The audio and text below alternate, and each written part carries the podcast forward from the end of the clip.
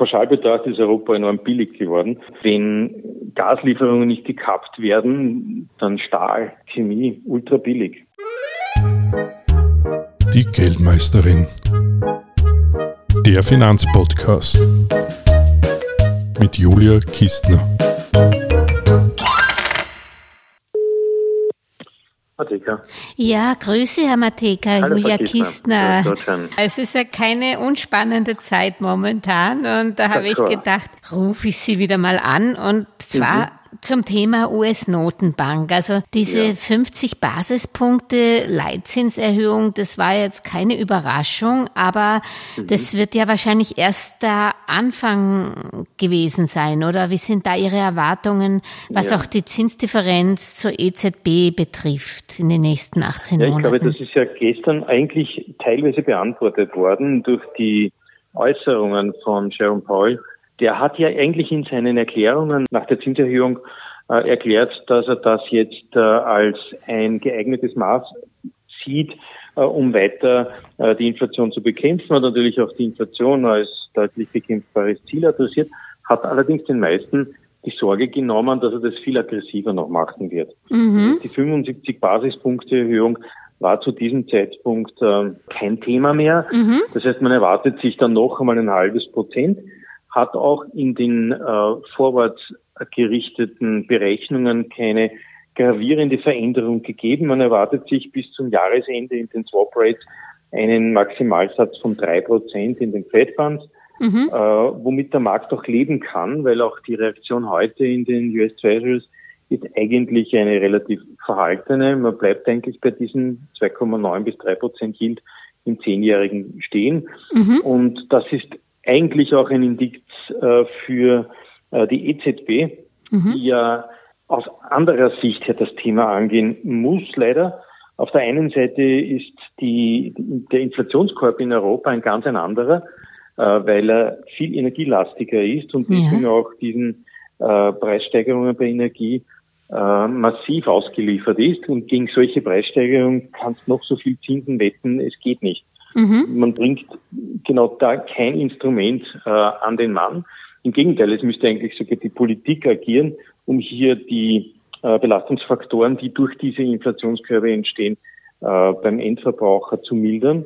Aber wie wir ja die letzten Jahre in Europa gemerkt haben, ist die Politik immer sehr gerne durch die EZB im Windschatten gefahren. Aber das geht jetzt eben bei der Inflationspolitik nicht. Und das Zweite ist logischerweise allseits bekannt, dass die Verschuldungssituation in Europa eine andere Sprache spricht als in den USA, mhm. wo es sicherlich auch Verschuldungen gibt in den einzelnen Staaten, die Europa ähnlich sind, äh, divergent, denken wir an Kalifornien und so, aber durch das Gesamtbudgetbild in Amerika überdeckt werden können. Mhm. Das ist in Europa nicht möglich und daher muss die EZB aufpassen, dass die Zinsen und äh, vor allem die Renditen, die damit verbunden sind, nicht zu stark steigen.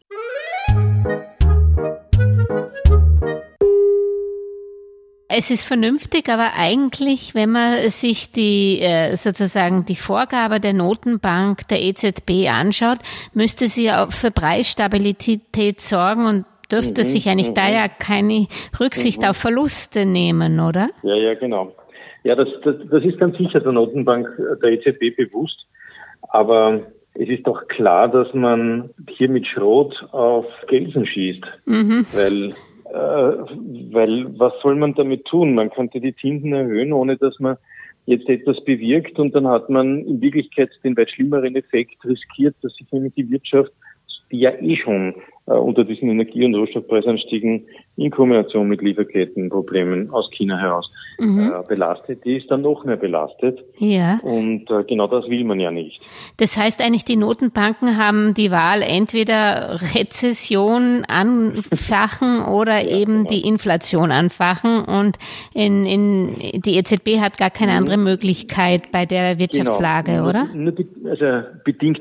Die fachen ja die Inflation nicht an, die, die Notenbanken. Ja die sind ja ausgeliefert. Ja. Äh, man kann natürlich versuchen, durch auch Anführungszeichen tiefe Zinsen und damit tiefe Renditen die Kreditfähigkeit der einzelnen Länder so weit zu stützen, dass die Finanzierung einer Ukraine-Verteidigung leichter wird. Mhm, was ja. den Inflationseffekt dann irgendwann einmal auch in Grenzen bringt.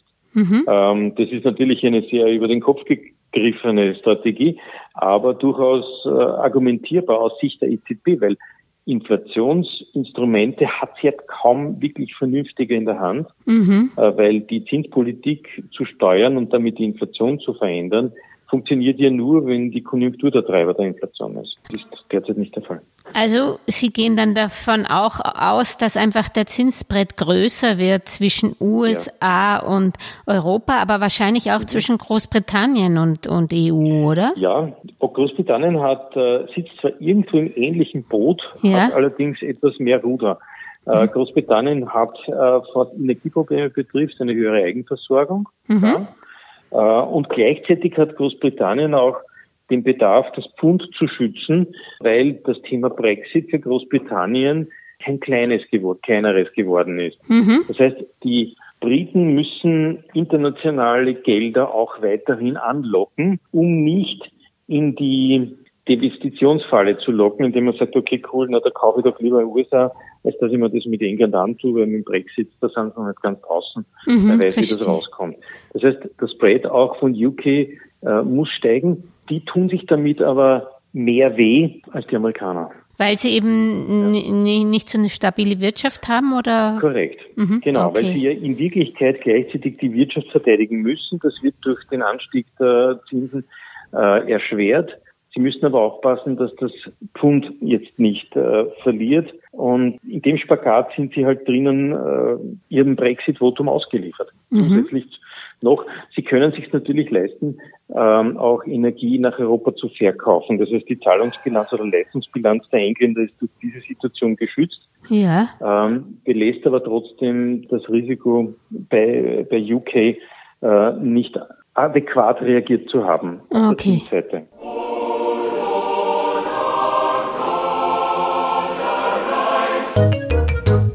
Was bedeutet es dann? Also diese größere Spread USA, äh, mhm. Großbritannien mhm. ja, und europäische Kapitalmärkte ja. andererseits. Was ich ist das dann Aktien- und Anleihenseite? Bei den, bei den Währungen ankommen. Man sieht ja jetzt schon am Dollar, mhm. äh, der deutlich fester läuft. Mhm. Äh, der Euro hat diesbezüglich wenig dem entgegenzuhalten. Mhm. Ich glaube auch, dass die Gegenwehr der EZB derzeit auch nicht so besonders hoch ist. Man sagt so bis 1,05, das ist so irgendwie eine technische Barriere. Euro zu Dollar. Aber ich denke mal, dass die EU möglicherweise sogar äh, das Kalkül hat, kurzfristig einen schwächeren Euro zu riskieren, zu Lasten des stärkeren Dollars, weil ja auch die Exporte davon sehr stark beeinflusst werden. Und wenn du einen ökonomischen Effekt erzeugen möchtest, dann ist die Währung international ein sehr starker Faktor. Und das, was den Amerikanern durch den starken Dollar schmerzt, bedingt natürlich schmerzt, aber könnte für die Europäer zum Vorteil werden. Ja, ähm, das heißt aber natürlich auch, dass die Rohstoffkosten für die mhm, europäische sein, Industrie, ja. die ohnehin viel höher sind, jetzt noch stärker ja. steigen durch den starken Dollar, oder? Deswegen bedingt. Mhm. Also es ist natürlich schon ein zweischneidiges Schwert, aber wenn du schon diesen hohen Energiepreis kalkulieren musst, dann ist jetzt der Dollar-Effekt ein Teil davon. Aber es geht ja in Wirklichkeit äh, in Europa sehr stark auch um die Verarbeitung, Maschinen, und ähnliche Konsumgüter, die dadurch billiger und attraktiver werden, um das dann vielleicht auszugleichen. Also die europäische Industrie ist diesbezüglich ein wenig balancierter mhm. und ähm, müsste es eigentlich schaffen, diesen Währungseffekt bei den äh, Energiepreisen auch wegzustecken. Es ist übrigens äh, seit zwei Jahren eine Art Wettkampf am Globus, äh, bestimmte Ölfutures auch in anderen Währungen handelbar zu halten. Hat China damit begonnen, das mhm. ganz massiv auszuprägen, weil es damals noch Stichwort Donald Trump Angst gehabt haben, dass da irgendwann einmal äh, das amerikanische Öl äh, mitfinanziert, ja. äh, den Widerstand gegen China. Äh, und äh, da haben die Chinesen gesagt, okay, dann machen wir halt ein Yuan Future und handeln direkt mit unseren Affiliates Russland und Co. Und sind, aus. Sind es schon gemacht, Mengen, die, die auch äh, sich naja, auswirken? Ist, oder? Nein, es ist vor allem der Eigenbedarf gewesen, okay. der dadurch, mhm. dadurch entlastet werden sollte. Mhm. Klar, und die Russen haben schon damals gegen alles andere gespielt und haben da gerne mitgemacht. Mhm. Ich kann mir aber vorstellen, dass, dass äh, der Markt derzeit für, für Käufer natürlich auch die Möglichkeiten bietet, äh, sich äh, divergenter aufzustellen. Aha, okay. äh, wir haben nur das Glück, dass die Saudi-Araber nicht so liquide in ihren Währungen sind, äh, mhm. weil sonst hätten wir wahrscheinlich, glaube ich, einen Future im Real auch. Okay. Und ähm, wie lang glauben Sie denn, kann die Europäische Notenbank noch ihre Füße stillhalten? Welches Zinsbrett tut ihren, ist noch verkraftbar, dass nicht das ganze Kapital abfließt? In Amerika sagt man, bei vier Prozent äh, wird es dann den Effekt geben, dass aus den Aktien in die Anleihen mhm. das Geld zu fließen beginnt. Ich glaube, das wird eher eine Frage sein, wie weit die Amerikaner gehen wollen äh, um diesen äh, doch sehr angenehmen Kapitaleffekt in den Aktienmärkten aufrechtzuerhalten. Weil die fürchten sie natürlich dann schon, dass das Kapital zu stark in die Bonds fließt ja. und dann eine Art äh, Kursreaktion negativ auslöst, das dann wiederum die Wirtschaft angreift. Das heißt, ich glaube, es wird nicht die EZB sein, die hier bestimmt, sondern eher die Amerikaner. Mhm. Ich gehe mal davon aus, dass zwischen drei und dreieinhalb Prozent die Grenze im US Treasury erreicht ist. Ah, okay. Das dass die EZB sich diesbezüglich an die aktuelle Divergenz von etwa zweieinhalb bis, bis maximal 275 Prozent hält. Das heißt, wir könnten im zehnjährigen deutschen Bund die eineinhalb Prozent sehen. Dann müsste es in Wirklichkeit aber auch schon genügen. Und also wie? sagt man, hält man aus. Generell, ähm, wie sehen Sie denn Europa als Investor momentan? Ukraine-Krieg, europäische Energiekrise. Was spricht denn noch für europäische Aktien und für welche Sektoren interessieren ja. Sie sich da noch in Europa? Also pauschal betrachtet ist Europa enorm billig geworden. Mhm. Aber es ist natürlich vollkommen richtig, wie, wie Sie fragen. Äh, es ist eine Sektorantwort mhm. äh, die man geben muss, weil pauschal investieren äh, ist volles Risiko. In erster Linie sind es die Lösungssektoren, die wir da haben vor uns. Und das ist äh, Energie, äh, Stromnetze, die ganze alternative Energieversorgung und da geht, das geht bis zu äh, dem Ersatz von, von bestehenden Heizsystemen mit Öl und Gas und so weiter. Mhm. Also das geht sehr, sehr, sehr in die Tiefe. Äh, das, das betrifft die Technologie dazu. Also wenn man an, an, an die Klimaziele und ähnliches denken, wenn man an die Chip-Unterversorgung der Europäer denkt, wenn man sieht, was da für Investitionen gerade geplant sind, nicht nur durch die europäischen Unternehmen, also Stichwort Intel und Co., mhm. äh, dann merkt man schon, dass sich da etwas Großes bewegt und ich glaube, da sind wir mit Technologie gut. Wenn Gaslieferungen nicht gekappt werden, die natürlich für manche Bereiche sehr, sehr unangenehm ja. wären, aber wenn das nicht der Fall sein wird, dann Stahl, Chemie, ultra billig. Mhm. Da gibt's da gibt's keine äh, Sektoren, die man in den Grundstoffen, also in die, genau in diesen Grundstoffen ausschließen kann. Transport und Logistik, ganz wichtig geworden. Also wenn man nur an, an, an das Thema Odessa, äh, mhm. Hafen, Alternativenergieversorgung über Schiffe, whatever denkt. Also da hat sich am Globus gerade ganz massiv etwas verschoben. Also diese, das Unterlassen der Kohle hat plötzlich Australien ins Spiel gebracht. Ja. Das, kriegst du auch nur durch riesen Dry Bulk Carriers äh, von dort her. Und für uns gedacht als Konsumenten ist es der Einzelhandel. Ja. Also Lebensmittel und Getränke, also die, die nahe Inflation bei uns, äh, die, die sorgt dafür, äh, zynisch, aber doch, dass sich zumindest die Preiserhöhungen im Einzelhandel ein bisschen hinter der Generalinflation verstecken können. Mhm. Äh, und mit, mit dem unschuldigen äh, äh, Schirm am oben, sondern ich kann ja nichts dafür. Okay. Und die verdienen nicht schlecht. Also das sind auch, auch, auch Sektoren, die eigentlich sehr prominent äh, dominiert sind. Das ist vom, vom großen Einzelhandelsshop bis zum Bierbrauer. Mhm. Also das, was die Amis unter Consumer Staples verstehen. Also Correct. das, okay. Ganz genau, Consumer Staples. Mhm. Und das heißt also, diese Reopening-Bereiche, die eigentlich nie abgehoben haben, die heben wieder nicht ab, weil die äh, Konsumenten wieder sparen müssen durch die neue Konstellation oder wie sehen ja, Sie das? Die eine Ausnahme ist natürlich derzeit äh, Touristik, weil ja. die Sehnsucht nach dem Urlaub steckt natürlich in jedem drinnen äh, und auch, auch die Aggressivität in der Ukraine bringt es natürlich mit sich, irgendwie auch weg zu wollen und das Blöde ist, du, musst, du kommst dann wieder zurück. Aber so, so äh, Unternehmen wie Lufthansa und Co., die beschreiben die jetzige Situation natürlich versteckt, aber doch ultra positiv. Die sind ausgebucht. äh, obwohl die Preise gestiegen sind, was jetzt nicht unbedingt bedeutet, dass sie mehr verdienen, weil sie eben an den gestiegenen Transportkosten ja. ähm, eigentlich angebunden sind. Aber in Summe gesehen ist die Auftragslage dort jetzt nicht äh, erschreckend. Mhm.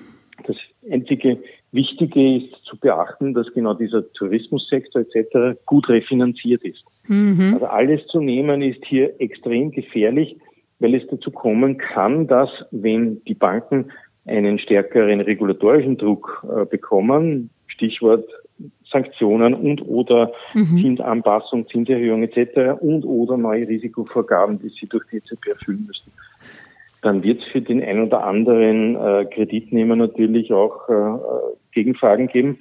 Und äh, da, da, muss man aufpassen, dass man gut refinanziert ist. Mhm. Das, das, nicht von der Hand zu reden. das heißt also zum Beispiel so Konzerne wie TUI, die sehr viel Fremdkapital haben, da muss man genau. aufpassen. Genau. Okay. Sicher. Ja, also das mhm. würde ich jetzt nicht in meine Langfristinvestition derzeit einbauen wollen, weil. Wie sehen Sie denn generell die Welt? Also früher, bis letztes Jahr hätte ich Ihnen gesagt, ich investiere ein Drittel, ein Drittel, ein Drittel in Emerging Markets, mhm. Europa mhm. und Amerika langfristig. Ähm, sehen Sie eigentlich eine Deglobalisierung und muss man sozusagen das Risiko, ähm, jetzt auch gerade bei China könnte ja dasselbe wie mit, mit dem, mit der Börse in Moskau passieren irgendwann mal, muss man das mehr berücksichtigen oder höhere Renditen dort einfordern, wenn man in ja. diesen Markt, Märkten investiert? Die Antizipation halte ich für vollkommen richtig. Äh, ich, man hat in Zeiten wie diesen erkannt, dass die äh, geopolitische Situation nicht ausbalanciert ist, wenn einer sich nicht korrekt verhält. Mhm. Und äh, das ist jetzt der Effekt, den wir ähm, äh, abzuwägen haben bedeutet, dass auch nicht nur die Sektorallokation, sondern auch die geografische Allokation wichtig wird, mhm. wichtiger wird.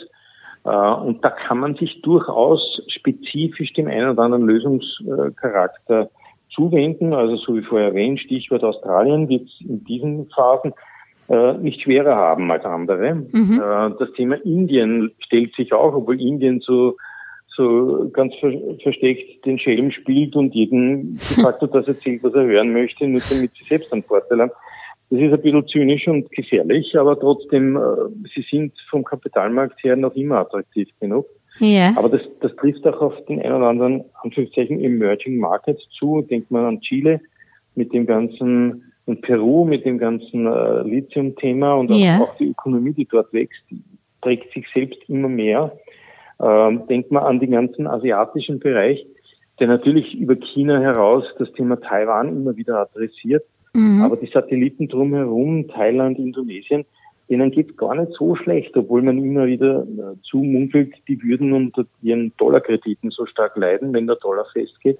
Ja. Aber das nur bedingt. Die haben das äh, in den letzten Krisen gelernt, äh, doch ein wenig stärker zu äh, vorwärts zu denken und sich teilweise abgesichert. Mhm. Das heißt, für die ist der Effekt zwar sicher nicht angenehm, aber das ist kein Gamechanger. Mhm.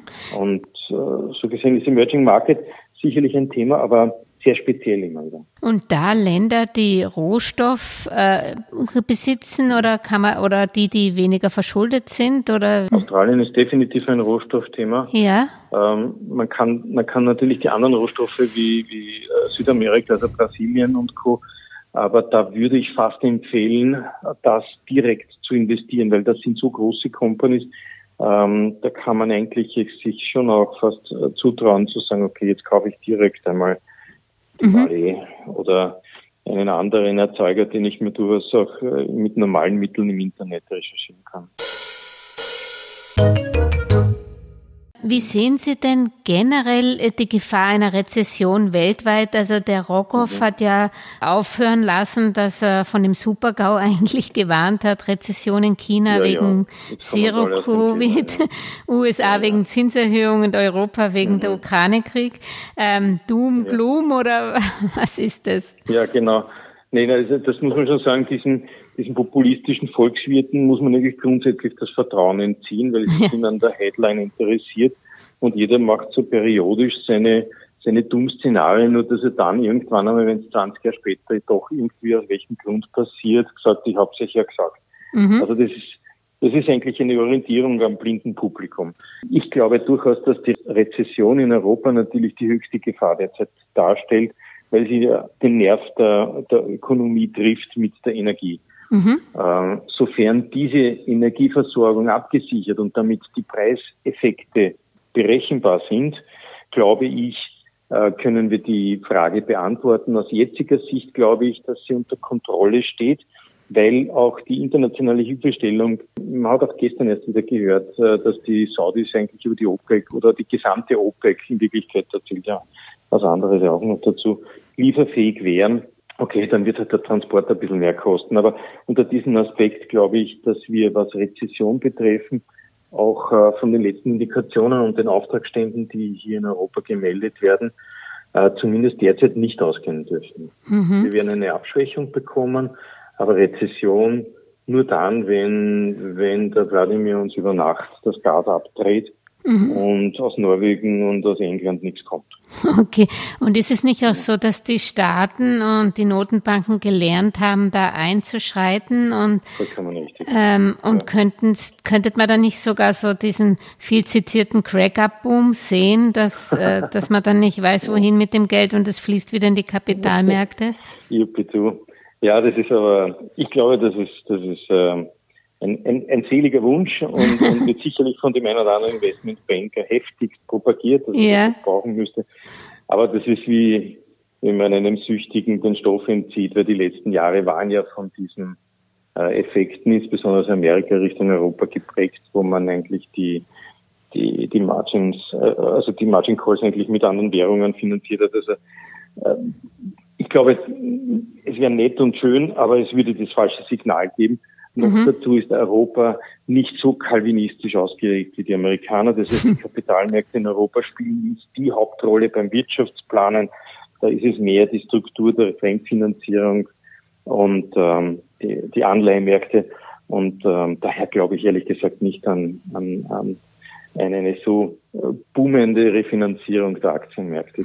Und ähm, wenn man jetzt wieder zu dem alten Sprichwort Sell in May and go away ähm, mhm. zurückkommt, sehen Sie das überhaupt noch oder wie, wie könnte das jetzt mit der FED ausschauen? Weil wenn die im Juli ja. jetzt nochmal 50 Basispunkte genau.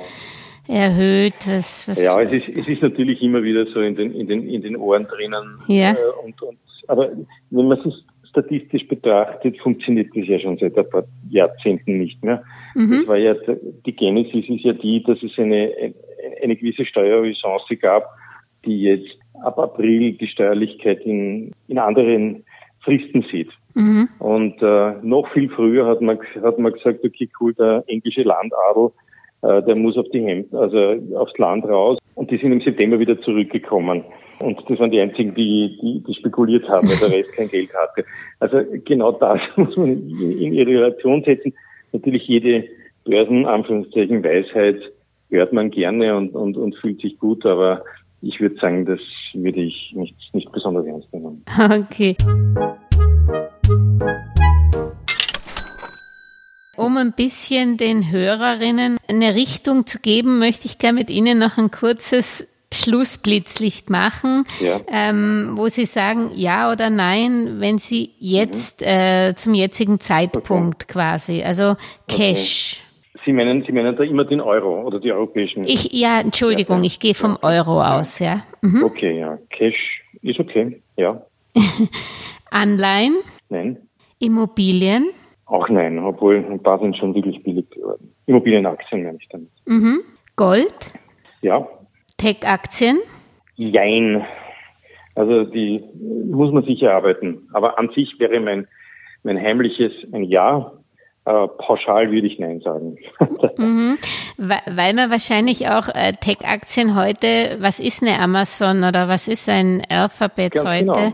Genau. Und, also, und Sie haben vollkommen recht. das sind, das sind, also das sind andere Techs zum Beispiel, mhm. also als, als die kleinen, die jetzt in irgendwelchen Frühstadien ihrer Entwicklung stecken und mehr jetzt hoffen darauf, von irgendeinem Großen übernommen zu werden, als ihr eigenes Geschäftsmodell finanzieren zu müssen, weil die Bank schon gesagt hat, das können wir nicht. Ja. Ja, also das ist, das ist schon ganz, ganz äh, ein Gamechanger manchmal, weil genau die Refinanzierung über die Börse derzeit schwieriger ist als ja. zuvor, und auch bei einem steigenden Zinssatz natürlich oder Zinsumfeld natürlich ähm, die innere Finanzierung auch steigen muss. Mhm. Äh, und, und so gesehen tun sich die Amazons und Apples groß, weil die schieben alle 50 oder 100 Milliarden Dollar vor sich her und sind eigentlich glücklich, wenn der Zins steigt ja. äh, wogegen andere darunter leiden. Verstehe. Und zum Beispiel gerade die Sie genannt haben, die sind ja sehr, sehr stark zurückgekommen, sind eigentlich auch, ja. man findet quasi da schon Value-Werte heutzutage.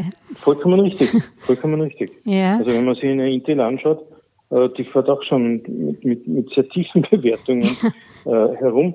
Die tun natürlich alles dazu, um diese Bewertungen zu rechtfertigen, weil sie immer wieder in Moll tönen. Mhm. Wenn man sich die Ergebnisse ansieht, die überraschen dann plötzlich positiv und äh, äh bestätigen indirekt eigentlich, dass das eine günstige, eine günstige Aktie ist. Mhm. Aber äh, über die europäischen Aktien gesprochen, müssen wir aufpassen, weil hier der Sektor Technologie äh, ein sehr ambivalent bestückter Sektor ist. Ja. Da kann man nicht so aus dem Vollen schöpfen wie in den USA.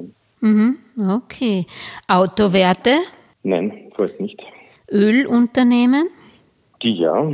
Als kurzfristiges oder? Mm, nein, ich glaube, das äh, werden wir länger brauchen noch. Also okay. diesen, äh, sicher aus der grünen Sicht her äh, Ersatzrohstoff, Öl und Gas, den kriegen wir aus unseren Wirtschafts- und Energiekreisläufen nicht so bald heraus. Mhm. Äh, selbst, selbst der Wunsch nach Wasserstoff und Co äh, wird ja, wenn man sich wirklich durchdenkt, durch das Ganze indirekt auch nur durch Öl und Gas möglich, weil äh, sich jetzt äh, zu wünschen, dass der Wasserstoff aus dem Stromüberschuss entsteht, ähm, hm. der durch, ich weiß nicht, Windkraft und Solar, äh, wenn es Wind bläst und die Sonne scheint, äh, unsere, unsere Netze durchflutet, ist doch recht nett und schön, aber erstens einmal ein unfassbar teurer Prozess, mhm. äh, weil er nur funktioniert, äh, also technisch funktioniert er in der Form, dass du das Wasser auf 800 Grad hoch dampfst. Mhm. Dort trennt sich das Ganze, Wasserstoff und Sauerstoff.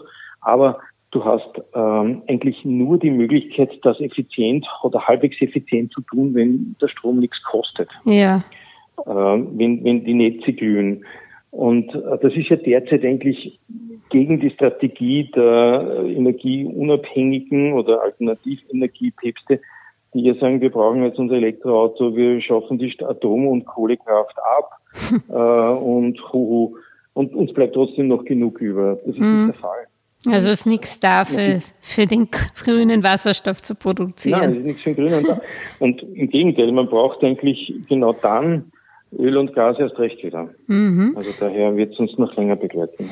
Und ähm, Green Technology, das ist natürlich auch ein großer Bereich und da ja. fällt natürlich Wasserstoff auch rein. Und da fällt Wasserstoff auch hinein. Das ähm, muss ich auch mit Ja sagen, aber aus einem tieferen Grund, nämlich das wird uns auch mittel- bis längerfristig bleiben, weil es irgendwann einmal die anderen Energiekräfte ersetzt. Mhm. Daher ist die Green Technology ein Ja diejenigen, die bereits eine, eine Old Technology darstellen, da meine ich jetzt die Windräder zum Beispiel, ja. die haben Probleme. Aha, weil, weil man, Technology meine ich den Fortschritt, die, mhm. die, die, die, die Carbon Captures zum Beispiel, die aus dem Kohle, Stahlwerk etc. das CO2 rausholen, das wir dadurch nicht in die Atmosphäre bekommen und oder die, die an Solarpanelen arbeiten, die weit effizienter sind als noch die von vor fünf Jahren. Mhm. Das, ähm, das ist aber spannend. Wahrscheinlich meinen Sie, weil Windrad ist zwar günstig, das mhm. zu erstellen im Vergleich zur Photovoltaik, ja. aber es lässt sich nicht viel rausholen mehr wahrscheinlich dort. Ganz genau. Das, mhm. ist, das, ist, das ist eine, eine zutiefst gemolkene hm. äh, Zitrone, sage ich einmal. Mhm. Das, da, da kommt fast nichts mehr raus. Das müsste man umkehren. Da müsste man sich de facto monopolisieren und dann sagen wir, cool, mein Propeller, der kostet nur so viel und billiger wird's nicht mehr. Mhm. Dazu kommt noch, dass die Windradhersteller von einer Situation ausgegangen sind, dass sie sowieso die nächsten 100 Jahre über Auftragsnachschwund nicht nachdenken müssen und haben dabei vergessen, sich die Preisgleitklausel zu sichern. Das heißt, die zahlen jetzt plötzlich viel mehr für ihren Stahl als vorher und machen nur Verluste. Ja, also das, das stimmt, etwas, ja, weil die sind ja sehr äh, rohstoffintensiv, ja. diese, diese Turbinen. Genau. Ja. Mhm. genau. Dazu kommen noch die seltenen Erden und mhm. äh, seltenen Metalle, die sie eigentlich mitten oben in den, in den Generator drinnen brauchen. Da lacht sich China einen Ast. Also es ist keine einfache Industrie. Mhm. Ja, stimmt. Und da ist man lieber äh, diese Vorbereitung in Richtung Wasserstoff zum Beispiel, ja. wo man die ganzen Gasnetze reduzieren muss, weil eben Wasserstoff am leichtesten Erdgasnetz transportierbar ist. Da kriegst mhm. du 10 Prozent ganz locker dazu. Du kriegst ihn noch leicht wieder hinaus. Aber du musst die ganzen Anschlussstellen und, und Verteilerstellen neu abdichten, weil er flüchtiger ist als das Gas. Mhm. Da brauchst du neue Technologie, da brauchst du neue Ventile, da brauchst du alles Mögliche. Äh, bis wir dann in die Lage kommen, äh, auch an der Tankstelle mit Wasserstoff zu tanken. Ja, und das ist ein Technologiebaum, den wir uns ja noch gar nicht so richtig vorstellen können, weil jeder halt vom Wasserstoff spricht und sagt, hey cool, dann Brennstoffzelle, ganz toll. Aber, Aber wie, wie, kommt er zur Tankstelle? Kommt, genau so ist es. Genau so ist es. Das heißt, eigentlich müsste man in den Netz an, Netzausbau investieren. Da ist ja, viel drin. Auch bei genau. Photovoltaik braucht man ja auch sehr viel ja, noch. Mhm. Vollkommen richtig. Ähm, dann richtig. sind wir noch bei den Consumer Staples, haben wir eigentlich schon behandelt, ja, nehme ich ja, an. Da kann man eigentlich fast alle nehmen. Mhm. Bis auf die, die verrückte Großaktionäre haben. das sind nicht zu viele. okay. Dollar-Investments? Ja, das mhm. ist im, im, im, Bild drinnen, der steigende Dollar. Ja, ja Krypto? Ist mir zu gefährlich. Mhm. Okay. Würde, ich, würde ich nichts machen. Auch wenn es viele gibt, die sagen, hey cool, easy. Aber äh, ich habe immer den ich habe immer die Angst vor, vor Dingen, die der Regulator dann plötzlich für sich entdecken möchte. Ich denke mir auch, dass, dass das äh, die Verknappung von nichts, wenn die dann wirklich mhm. mal Geld werden sollte, dann, dann ja. gibt es dann Regulator. Da, da habe ich auch ein bisschen. Der sagt, okay, das nicht gehört jetzt mir und ich sage dir, was du haben darfst und was nicht und dann gibt Steuern drauf. Mhm. Du musst mir genau erklären, wer du bist. Ja. Uah, das wird alles schwierig. Ja. Also, dann sage ich danke, wenn ich jetzt das richtig rausgehört habe. Europa ist ein bisschen schwieriger jetzt in der nächsten Zeit, am ehesten von der Rezession bedroht. Ähm, in, in Amerika heißt es, sie würden eher praktisch Amerika übergewichten und Europa momentan untergewichten oder hm, nicht? Ja, sie, ähm, ich ich würde es eigentlich sogar genau umgekehrt machen. Ja. Ähm, weil Amerika eigentlich als distanziert der beste Profiteur, der, der sich aussuchen kann, wen er beliefert und dem es in Wirklichkeit viel besser geht, als er tut, erkannt ist. Mhm. Äh, in so einer Situation werde ich als Börsianer immer vorsichtig. Ah, okay. Weil Blue Sky Investments sind zwar nicht nett, aber irgendwo kommt die Wolke. Ich wäre eher bei Europa, allerdings da auf einem sehr fundierten und, und sehr gut analysierten Pfad in einzelnen Sektoren, die sich halt durchaus auf äh, bis zu zehn Sektoren summieren. Mhm. Aber, aber ich glaube, dass der aktuelle Bewertungsvorsprung, Anführungszeichen, den wir gegenüber anderen haben, weil genau das Gegenteil in Europa drüber schwebt. Jeder glaubt, die kommen nie wieder auf die Beine und werden durch ihre Regierungen in Wirklichkeit sogar davon abgehalten, mhm. in Verbindung mit einer EZB, die whatever tut. ähm, genau in so einem Umfeld findet man oft die besten Investments. Okay. Und wie gesagt, Emerging Markets auch nicht abschreiben, weil der Dollar ist nicht Nein. mehr so entscheidend für Sie wie vielleicht früher. Genau.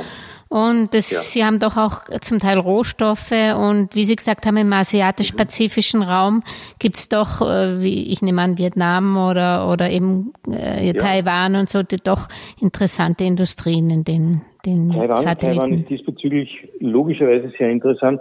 Und eines noch dazu, es ist nicht zu erwarten, dass China mit Taiwan das gleiche macht wie Russland mit der Ukraine.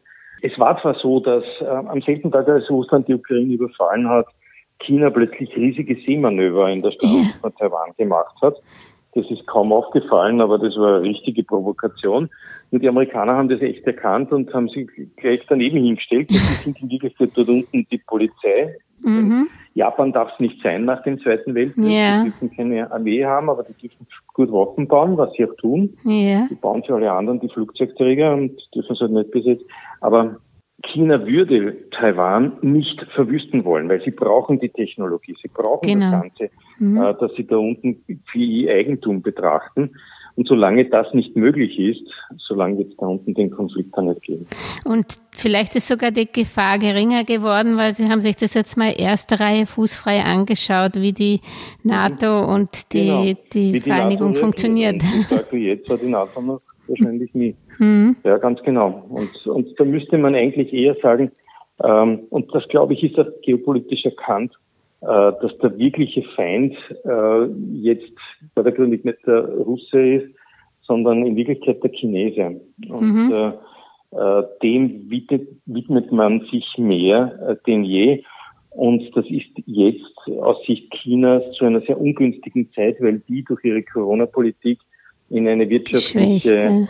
Einbeinsituation gekommen sind. Das heißt, die kannst du mit allen möglichen Delisting, Drohungen und so weiter von der Refinanzierung teilweise abschneiden von ihrer mhm. äh, doch sehr stolzen Technologieindustrie und so weiter. Und dann kommt noch die Immobilienblase dazu, die noch immer äh, bearbeitet werden muss und wahrscheinlich noch länger bearbeitet. Also China hat es nicht so leicht, wie sie oft tun mhm. und werden halt äh, noch ein bisschen Kreide fressen, bis sie dann glauben, wieder über Taiwan. Und wenn sich viele streiten, freut sich, freut, freut sich der Nächste und das ist ähm, Indien, wie Sie gesagt haben, im Schatten. Die nutzen genau. alles aus und ja. machen vielleicht jetzt die Entwicklung mit, die sie verpasst haben in ja. den 2000er Jahren. Genau, diese Bussi-Bussi-Politik und jeden sagen, wir gehen jetzt doch lieb zueinander und trotzdem nehmen wir 30 Prozent Discount aus Öl. und ja, also das alles und das Getreide und, und verkaufen mhm. es teurer weiter. Also das ist schon äh, ein sehr, ja, Indien sind gute Händler. Ja. So, wollte ich wirklich sagen.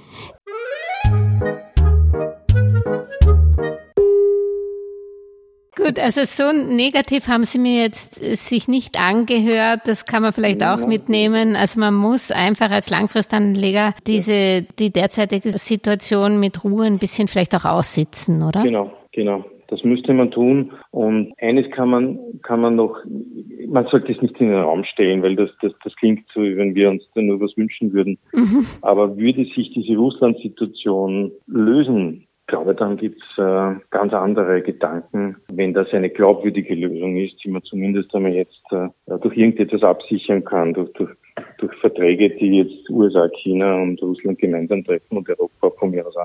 Also wenn das passieren würde, Yippie, vergisst man, dann geht's los. Aber das ist jetzt nicht Basis der Investition, da mm muss man sich überraschen lassen. Also das ist nur ganz im Vorfeld gesagt eine Absicherung, die ich mache, ähm, weil da dreht sich die Welt sofort in eine andere Richtung. Das heißt, Sie halten Cash mehr oder was machen, wie machen Sie das? Na, das, das, es oder gehen in Sachen? Nein, nein, schon investiert, ja. nahezu zu 100 Prozent investiert, aber genau diesen Sektoren, die derzeit als Lösungssektoren äh, gelten, mhm, okay. ähm, die müssten, die müsste man dann natürlich auch sehr schnell in die anderen quasi Lösungssektoren, die sich dann bilden, äh, umdrehen können. Das heißt, Cash allein zu halten ist meines Erachtens noch falsch, äh, weil es dich in trügerischer Ruhe oder ähnlichem wiegt.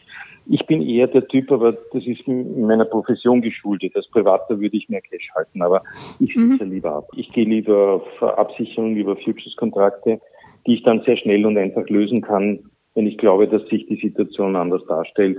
Das ist beim Cash ein bisschen schwieriger. Mhm. Und ähm, das wollte ich Sie jetzt auch noch fragen. Die Energieversorger und so ist ja alles schön, gut und schön, aber wenn sich das Problem wieder positiv lösen würde, dann sind die natürlich besonders unter Druck wieder. Da muss man dann auch schnell reagieren, oder? Die, die Energieunternehmer. Ja. ja, also Energy, also Oil und, Oil and Gas, ja. ja. Da müsste man sehr schnell reagieren.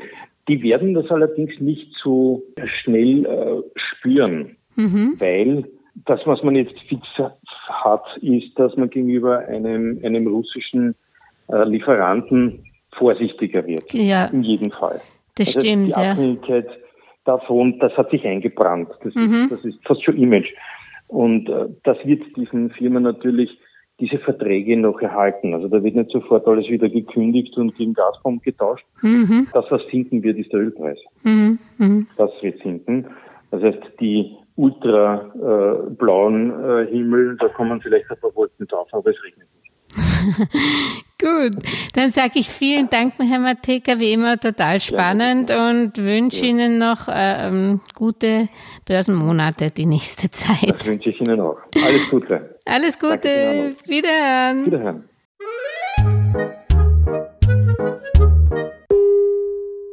Über aktuelle Börsenaufreger und Ereignisse berichtet Werktag für Werktag übrigens die kleine Podcast-Schwester der Geldmeisterin, die Börsenminute. Überall, wo es Podcasts gibt, auf YouTube, Facebook, LinkedIn, Xing und auch auf www.geldmeisterin.com. Eine erfolgreiche Anlagewoche wünscht euch die Geldmeisterin und Julia Kistner. Und am Schluss noch der Disclaimer. An dieser Stelle wie immer der wichtige Hinweis, dass die Inhalte dieses Podcasts, der Videos und der Webseite geldmeisterin.com ausschließlich der allgemeinen Information dienen und die ganz persönliche Meinung der Geldmeisterin und von Julia sind. Es handelt sich keinesfalls um Investmentempfehlungen, Rechts- oder Anlageberatungen. Das Gesagte, Geschriebene und Dargestellte kann und soll auch nicht das persönliche Gespräch mit deiner Finanzberaterin ersetzen. Auch sind weder die Geldmeisterin noch Julia Kistner informiert darüber, wie es mit deiner Vermögenssituation ausschaut, deinen Bedürfnissen, familiären Umständen, deinem Finanzwissen, die Risikoneigung oder deinen Anlagehorizont. Anlegen erfolgt daher auf eigene Gefahr. Die Geldmeisterin und Julia Kistner haften nicht für Anlageentscheidungen, die aufgrund ihrer Medienbeiträge getroffen werden. Kurzum, für die Geldmeisterin und Julia Kistner war es immer ein Vergnügen, dich bei deinem Vermögensaufbau zu inspirieren. Auf deinen eigenen, persönlich richtigen Geldesel musst du schon selbst setzen. Viel Erfolg!